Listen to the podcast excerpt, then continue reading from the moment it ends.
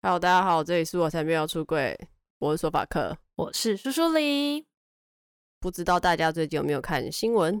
只要有同志相关比较大的新闻报道，电视就会一直狂爆。你最近有看新闻吗？没有，废。对，我就废。那你知道最近有一个新闻是台湾第一例的同志结婚的家庭收养无血缘关系的子女？你说两个人都可以收养，是以一个家庭的形式收养吗？对啊。哦，这么酷，为什么可以？简单来说，就是法院说可以啊，法官说可以啊，所以可以了。所以是，其实大家也都可以试试看。你是说都可以试着结婚，然后试试看收养对方的小孩，是不是？我的意思是说，所以现在是我们是可以做到这件事情的。对，就是我们现在的法律是可以做到这件事情的，但是。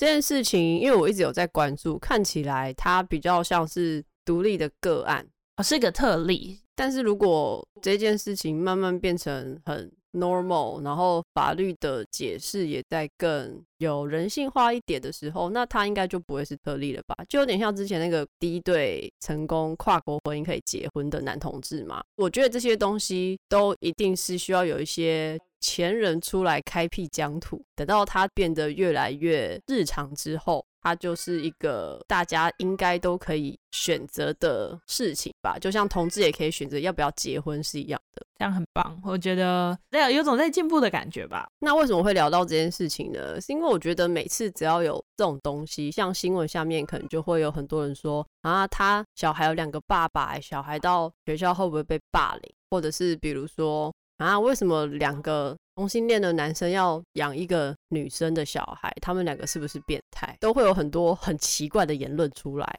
我有时候真的不懂他们在想什么，而且又不是异性恋教出来的，又都是异性恋，同性恋也都是异性恋的爸妈生出来的，不是吗？对啊。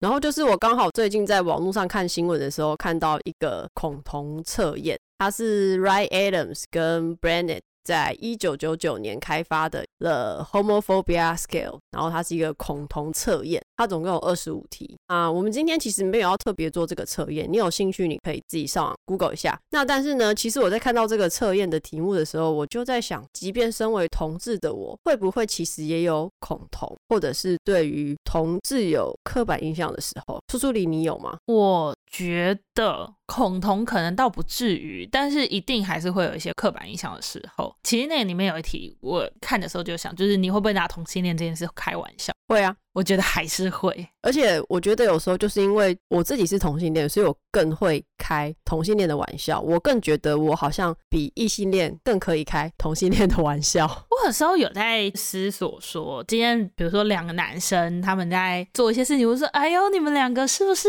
哎呦，这种感觉，我就想说，那这样子我是不是用这个开他玩笑，其实算是在贬低他，说：“哎，你是不是男同志？”这种感觉。另一方面，我就觉得说，可是如果他是男同志，我会觉得很赞。那这种是不是一种期许的作用呢？就是你可能想酸他吧，你想呛他、刁他，但是就会觉得说，哦，那我这样子的行为是不是因为男同志不好，所以我才会以他是男同志这件事情去刁他？会不会可以这样解释？但其实我也不是这个意思。我觉得这个行为就有点像是你跟同性恋的议题很熟，所以你。有办法拿这个议题去开玩笑，并且不伤害到人。像近几年会看到很多那种脱口秀，可能会拿一些女生的议题去讲，但是其实会惹得大家不是很开心的。哇，你讲的好保守啊！不然我要 diss 那些人是不是？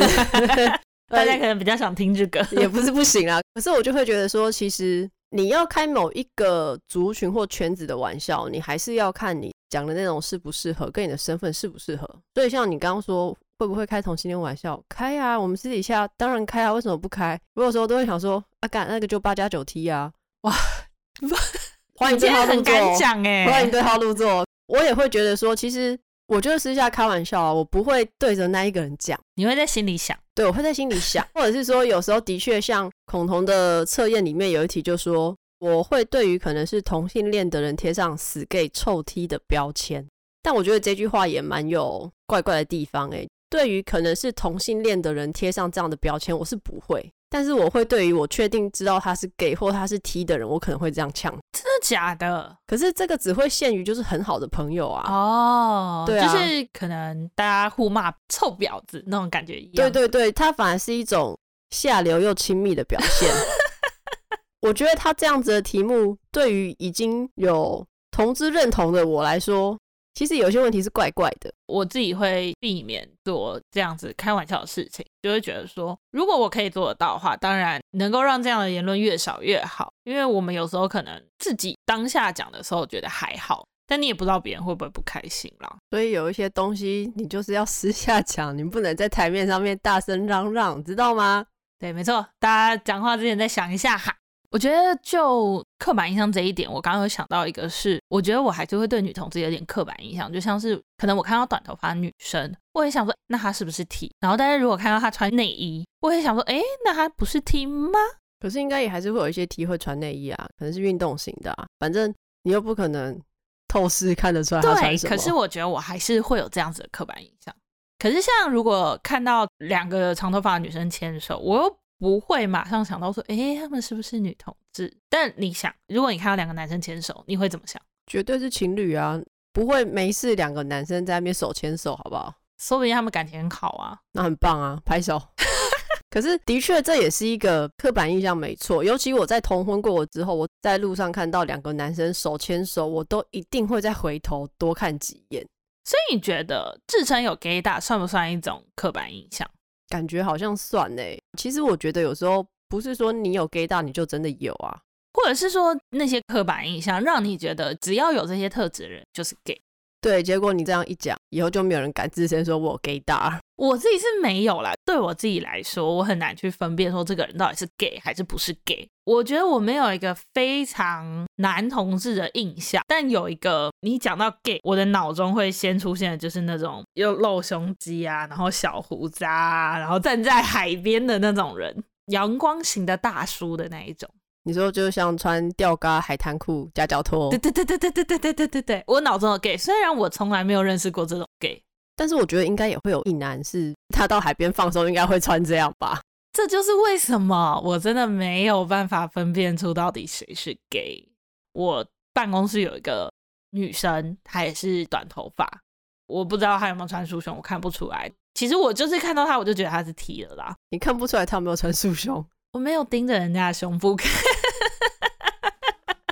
你下次可以从侧面看有没有微微的不太自然的凸起，那可能就是穿束胸。好，我下次再看，希望我可以不要被他告性骚扰。我觉得除了说对于同志的刻板印象，我也是蛮常会看到短头发比较利落的女生，我就会觉得，哎，有没有可能是圈内人？但是我后来发现，我更容易有刻板印象的会是，其实有一些男生真的很高很瘦，他要留长头发，那个背影。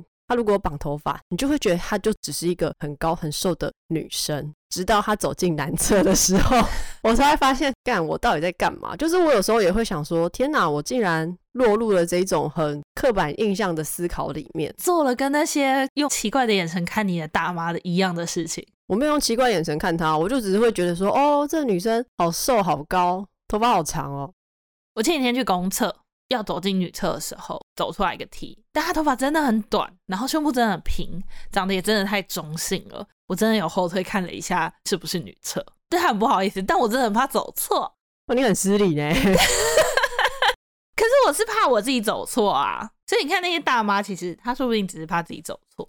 我可以理解你怕自己走错，哎，可是因为其实我大学的时候很常遇到这样子的事情。那个时候学校的厕所的出入口。以我的位置来说，它会是在我的后方，然后我前方就是我在洗手台嘛，所以我可以从镜子看到后面的人要进来，看到我有点吓到。我以前一开始会有一点点受伤，因为我就觉得他妈的我就女生，可是后来久了我也习惯了，因为我会去想说，好，我知道我的外表是会让人家误会的，可是我也会有一点觉得恶作剧成功的感觉。哦，可是不是有恶意的，我真的，我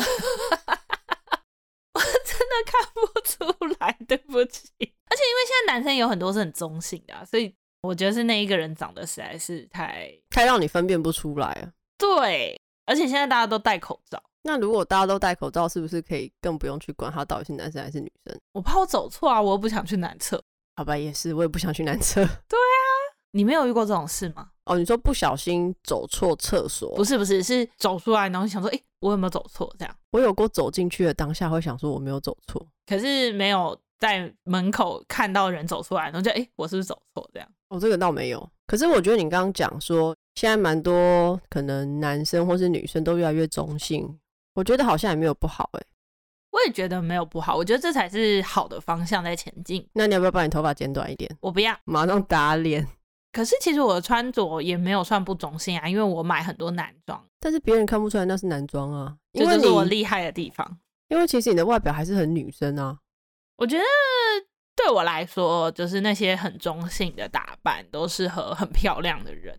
但我觉得我没有漂亮到维持中性的打扮，也还是好看。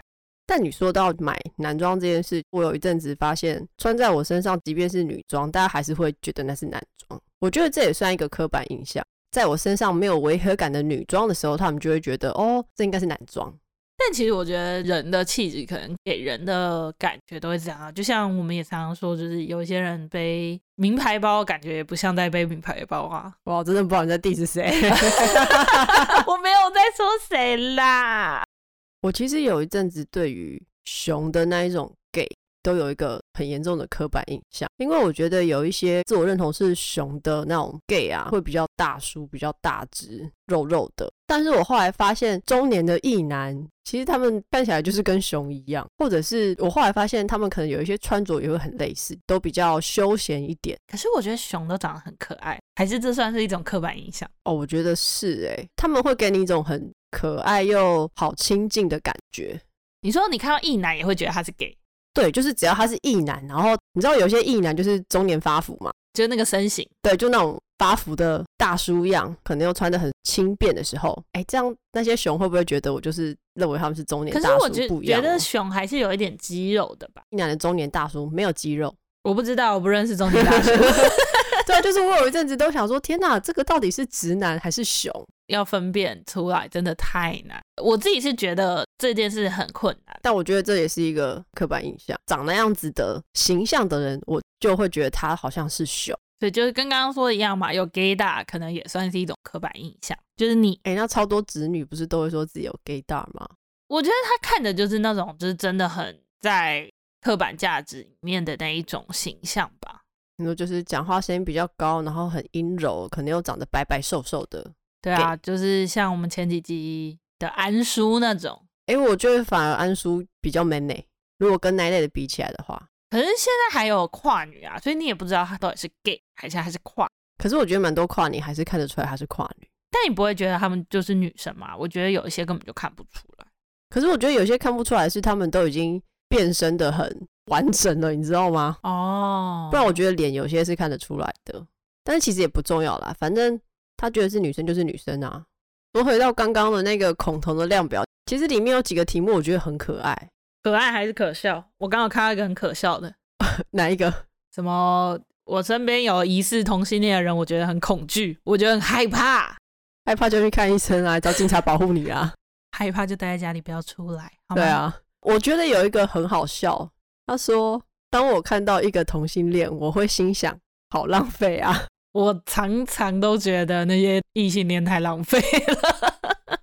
我通常会觉得好浪费的时候，是可能今天有一个人，他是一个不错的人，但是他跟一个不适合他的人，或是很伤害他的人在一起的时候，那他又很执着。